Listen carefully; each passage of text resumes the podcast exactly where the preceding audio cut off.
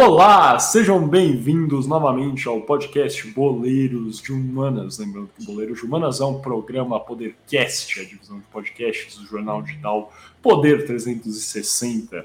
Dando início aqui à nossa segunda parte desse episódio do podcast Boleiros de Humanas, com o nosso shootout, aquele jogo rápido de perguntas e respostas. Vamos fazer aqui duas perguntas aqui, eu vou fazer uma para o Gui, o Gui faz uma para mim, vocês respondam em casa, como a gente falou anteriormente, o Gabriel Franco não participou hoje porque teve seus problemas aí, mas no próximo episódio ele estará de volta. Se vocês vão assistir a primeira parte, calma, pausa o vídeo, volta lá, assiste. Vai valer a pena que a gente faz toda essa exploração sobre, cara, a entrada desses técnicos estrangeiros no Brasil e esse comentário aí, né, que o Partido da Causa Operária fez realmente falando do que seria aí uma ofensiva imperialista, entre aspas, aí um conluio para trazer esses técnicos estrangeiros para o Brasil. Mas sem mais delongas, vamos dar início aqui a esse nosso shootout com as nossas perguntas. Com a minha, Gui, é muito simples, cara. A gente comentou aqui bastante sobre os técnicos estrangeiros que passaram recentemente pelos clubes brasileiros mas acontece que em 2006 um técnico estrangeiro bastante famoso foi contratado por um clube do Sul. Sim, foi ele, Lothar Matthaus, um dos jogadores mais famosos da seleção da Alemanha, que foi contratado em uma jogada de marketing também pelo clube para ser o seu treinador, e aí né, fazendo aí voltado para diversas ações que trouxeram mais visibilidade também mas a verdade é que o treinador não teve uma passagem muito tranquila. Foi truculenta, cheio de problemas aí, desde com o intérprete que levou o Mataus para tirar o seu visto em Foz do Iguaçu e depois teve um problema, o intérprete quis ir para a cidade de Leste, no Paraguai, estender a viagem, Mataus brigou com ele, pediu para o Atlético demitir e o intérprete processou o Atlético na Justiça do Trabalho, é verdade, xingamentos em inglês para maneirinhas e muito, muito mais, e tudo isso fez com que a passagem do Mataus pelo Furacão fosse bem curta. Quanto tempo durou a passagem do Mataus pelo Atlético Paranaense? Seria A. 97 dias. B. 75 dias. C. 87 dias. Ou D. 140 dias. Ui, essa é difícil. E eu nem sabia que tinha tido esse caso. Acabou, eu acabei de aprender, viu? Eu tô obrigado por, por, expandir minha cultura geral, né, cara? E sim, vou parar de enrolar. É, um, é um momento curioso, cara. curioso. Mas eu não vou ficar enrolando porque eu realmente não tenho a menor ideia. Assim, pode ser qualquer coisa. Não tem nem assim como me basear em nada, se é real. Vai ter que ser o tradicional chute. Ainda bem que não é, não é o Enem em que elimina errada, é, elimina certa. Eu vou de C de Clube Atlético Mineiro, 87 dias. Perfeito, a sua resposta está errada, cara. A resposta é B, 75 dias. O Mataus foi técnico do, do Furacão por 75 dias e saiu de forma, enfim, bastante truculenta, na verdade. Tiveram, assim, cara, oito jogos, seis vitórias e dois empates, né? Você for parar para pensar, o cara até saiu de, uh, por cima. Foi bem, assim, nesse começo, né? Mas ele, cara, foi uma passagem relâmpago aí, só 75 dias. E, enfim, teve problemas. Disse para a diretoria que tinha problemas particulares e, enfim, não retornou, enfim, para treinar o Atlético depois disso, quando tomou esse tempo aí para resolver esses problemas particulares. Passagem relâmpago aí, relâmpago cheia de problemas de de confusões, mas é isso, 75 dias, 8 jogos, 6 vitórias e 2 empates. O invicto Lothar Matthaus pelo Furacão. Perfeito. Então agora passando para minha pergunta, Miguel, minha pergunta é mais fácil. Porque apesar né, de ter mencionado que o Atlético Mineiro ter tido em sua história um histórico de técnicos uruguaios, o Atlético hoje é comandado por um argentino, Eduardo alias El Chacho Cule. Mas antes dele, qual foi o último argentino a treinar o Clube Atlético Mineiro? Seria ele Jorge Sampaoli? Seria ele Antônio Mohamed? Seria ele Alexander Medina? Ou seria ele Sebastian Becassese? Miguel, por favor, a sua resposta. É o Antônio Mohamed, que é argentino e mexicano. Ah, é acertou, cara.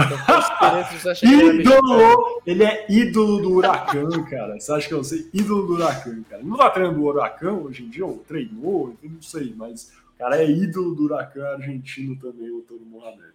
Exatamente, foi o Antônio Mohamed. Eu acho que eu nunca passei mais ódio com o Atlético. Eu já tive técnicos piores, claro, muito piores, mas nunca com uma equipe tão boa. Por isso que eu ficava, eu ficava transtornado em ver o Atlético do Antônio Mohamed. Eu acho que isso nota, talvez seja meio recente ainda, cara. Tenho vontade de gritar quando eu lembro do Antônio Mohamed frente ao Clube Atlético Mineiro. E antes de fechar aqui o nosso shootout, meu caro, é, eu tenho aqui.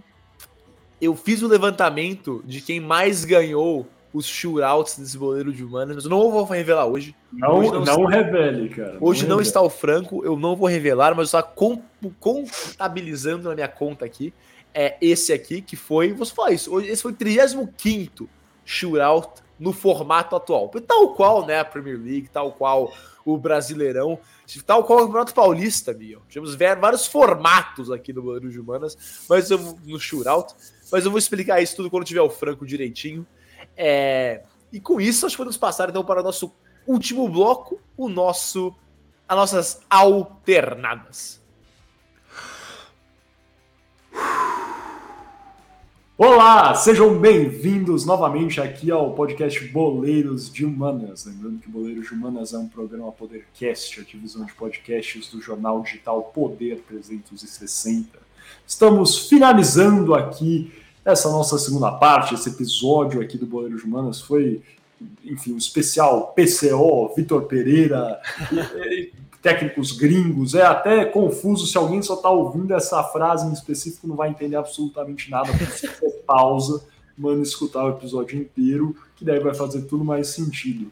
Mas enfim, a, a pergunta não tinha como ser diferente, né, de hoje, para dar início ao nosso debate. E é a pergunta que a gente já fez aqui algumas vezes, e a gente vai discordar, mas às vezes o debate, aliás, concordar, mas o debate também tem que ser feito para expandir a nossa opinião, eu acho. O debate às vezes pode ser com vocês, caros ouvintes. Se vocês não gostaram do que a gente falou, comentem aí, mandem e-mail para a gente ou podem deixar o um comentário no YouTube que a gente vai dar uma olhada assim, tá? Mas a pergunta é simples, Gui. Depois de, de tudo que a gente enfim, ouviu aqui desses últimos casos de sucessos e insucessos de estrangeiros no Brasil e considerando todo o panorama da seleção brasileira nos últimos anos e pensando no futuro, você acha que agora é a vez de colocar um técnico estrangeiro no comando da seleção brasileira? Olha, eu acho que sim, tá? Vai ser polêmico, mas eu acho que sim. E a última matéria, tem um tempo já que eu não olho, mas a matéria mais recente que eu achei, agora buscando rapidamente, de quem seriam os favoritos para assumir a seleção brasileira, é, é meio velha já, de 3, é, dia 13 de fevereiro de 2023. E ela cita Carlo Ancelotti, José Mourinho, Luiz Henrique e Jorge Jesus, como alguns dos principais cotados para a seleção brasileira. Note que nenhum deles é nenhum deles é brasileiro e que deles é, bem, enfim, deles até o, só um fala português, de fato, né? Seria uma mudança de paradigma muito forte para a seleção brasileira, tá?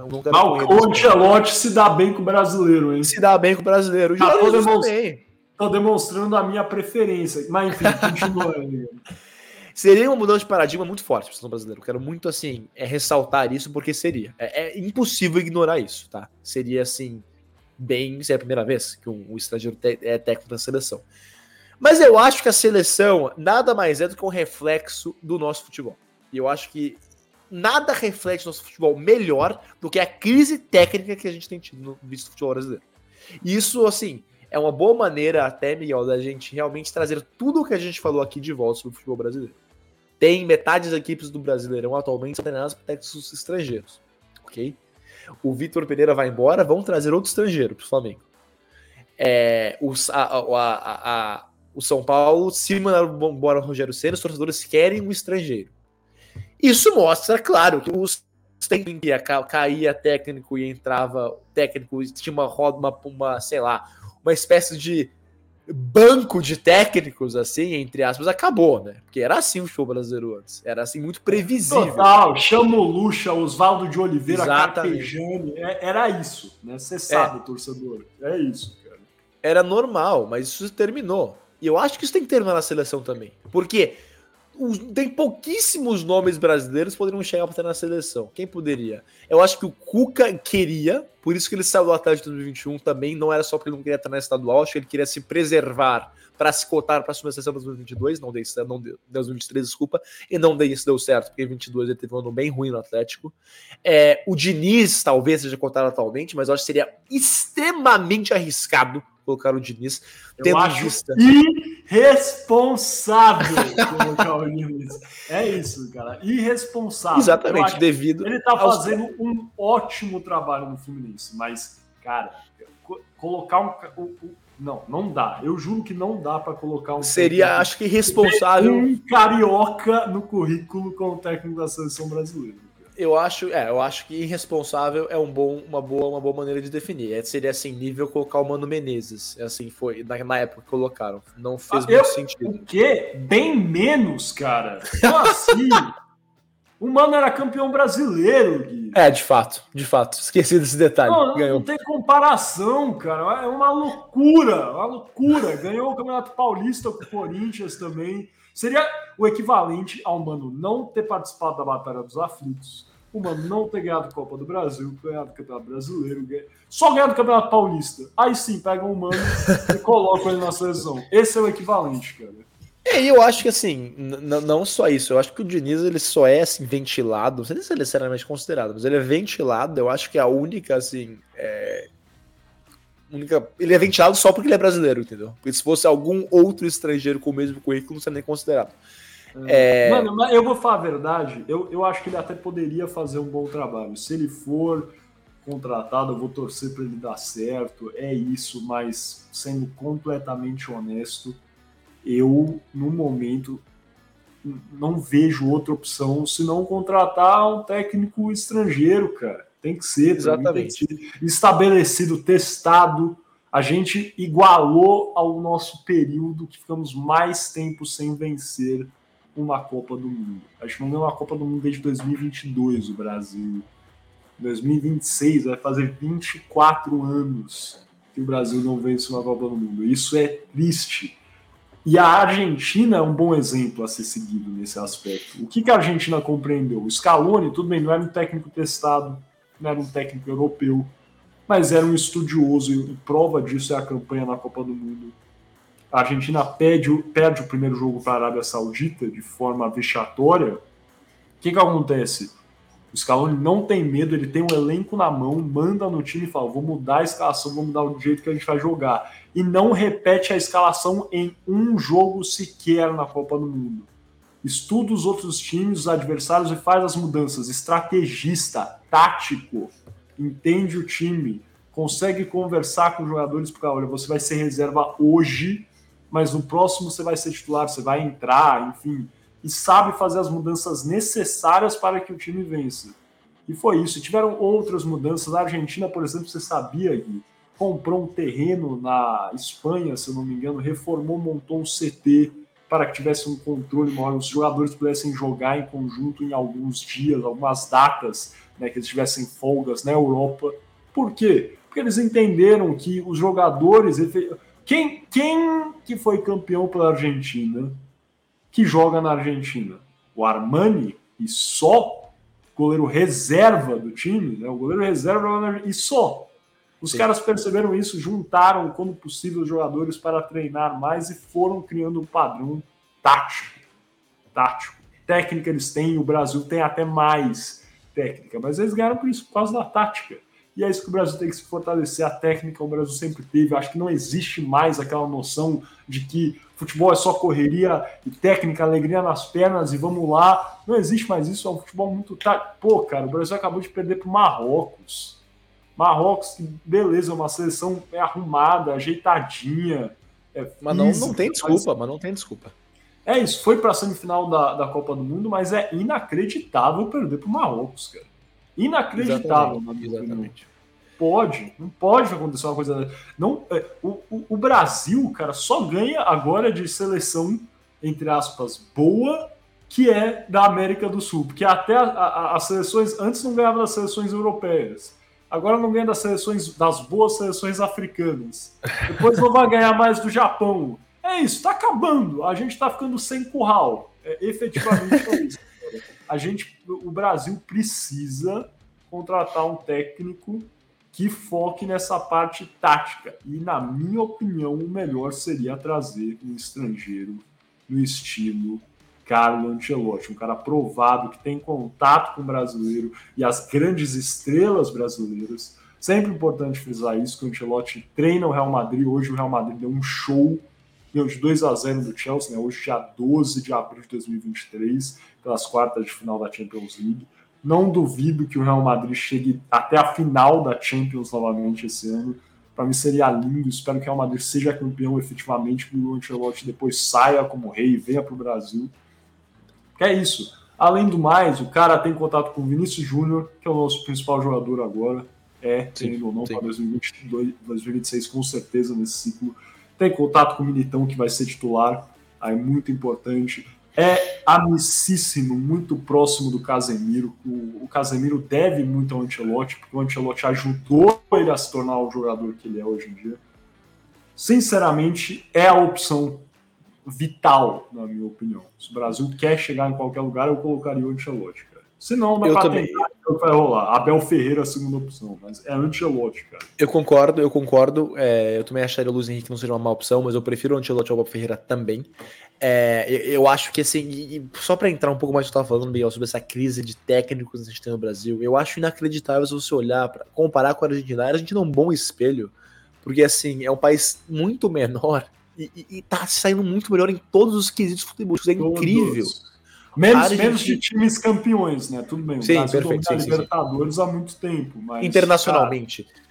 Digamos, a Argentina tem 45 milhões de pessoas, o Brasil tem 215 milhões, ok? Dito isso, o Brasil não tem um técnico numa seleção de ponta ou num clube de ponta na Europa. E não tem há anos, tá? Não é nem de agora, não tem há anos.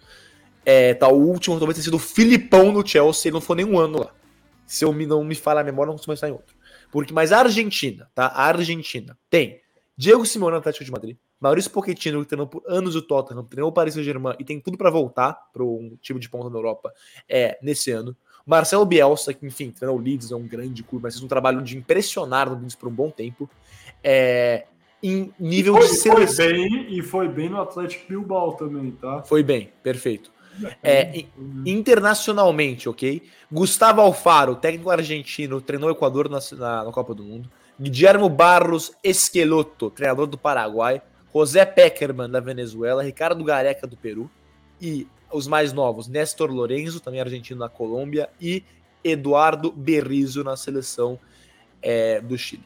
Então, assim, você, falou, você falou, falou, do Tata Martino que treinou o Barcelona. Não, Tata Martino que treinou o Qatar. Perfeito. não sei, não sei se ainda ele ainda treina, treinou o México também. Pô, o Tata Martino foi campeão pelo Barcelona, campeão da MLS. Pô, é isso, não existe, cara, não tem comparação. É isso. É, Sampaoli, que treinou o Olympique de Marselha e o Sevilla, é, também outro técnico de ponta. O Pellegrino, que treinou por anos o Manchester City e atualmente, e treinou acho que o Valência também, ou talvez esteja agora no, treinou, no Valência. Treinou a seleção do Chile também.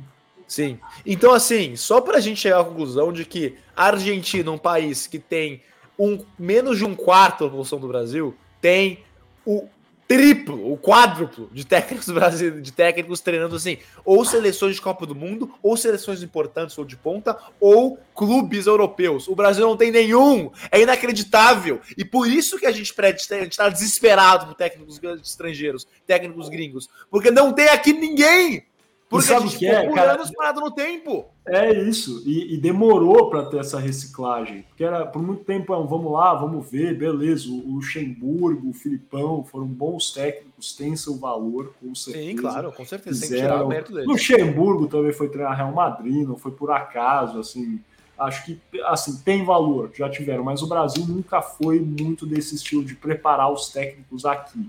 A Argentina tem, sabe, isso, uma cultura de escola de técnico, academia, preparo. O cara pega o time desde o sub-20, vai crescendo, vai se preparando, vai se reciclando times menores. O próprio Galhardo foi assim, depois ainda foi treinar nacional, foi para o River, buscou o River, levou o que é. Galhardo é outro técnico que no futuro eu ficaria surpreso se não aparecesse na Europa. Acho que tem tudo para ir para a Europa no futuro próximo. É, mas é isso, no Brasil não tinha. Recentemente foi criado esses cursos aí da CBF Academy, que precisa enfim, concluir para poder treinar na primeira divisão. Isso para mim era o mínimo ter um grau de certificação é, de concluir um curso para que o técnico possa treinar na primeira divisão. É assim que você qualifica os técnicos, é lógico, na minha opinião, isso.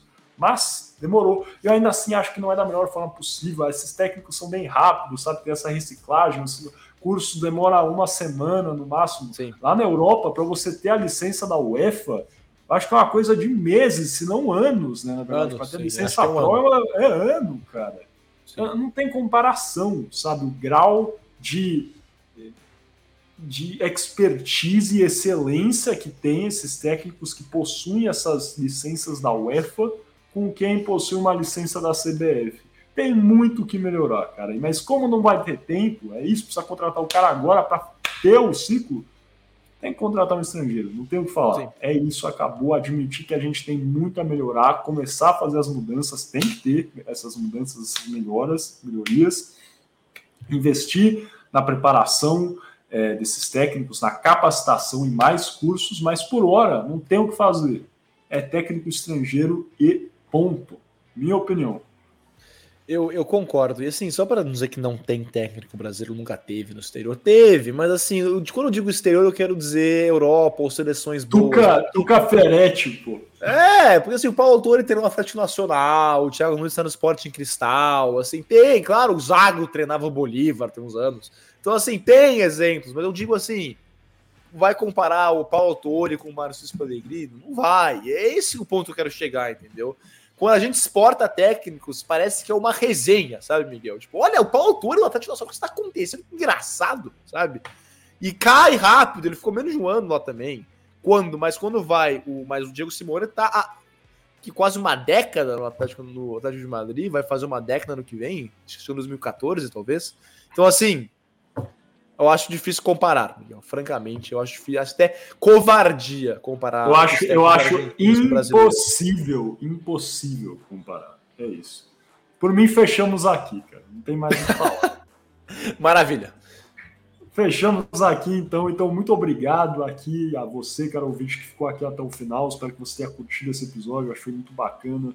É, a gente falou sobre muita coisa, né? Desde o tweet lá do PCO, sobre essa suposta né, é, ofensiva imperialista para dominar o futebol brasileiro e realmente né, usurpar essa ideia de que o futebol brasileiro é o melhor do mundo, até a carreira do Vitor Pereira, sua demissão, que foi essa troca. É, analisamos os técnicos gringos, estrangeiros que passaram pelo Brasil e terminamos aqui, né, finalizando, fazendo essa análise, acho que mais robusta até sobre tudo do que tratamos e é, realmente analisando o que será o futuro aí desse cenário no Brasil nos próximos anos. Muito obrigado pela sua audiência. Comente aí o que você achou. Deixe, deixe o seu joinha se estiver ouvindo no YouTube. É, se não curtiu, também pode comentar. Como a gente falou, se você quiser debater com a gente sobre esse tema aqui do técnico estrangeiro, cara, na seleção, debata. Deixa aí seu comentário. A gente vai ler, vai comentar, vai responder. Então, pode fundo. Com certeza vamos dar essa atenção, beleza? Compartilhe com quem você acha que vai gostar é, desse conteúdo. Conto com vocês e até a próxima, galera.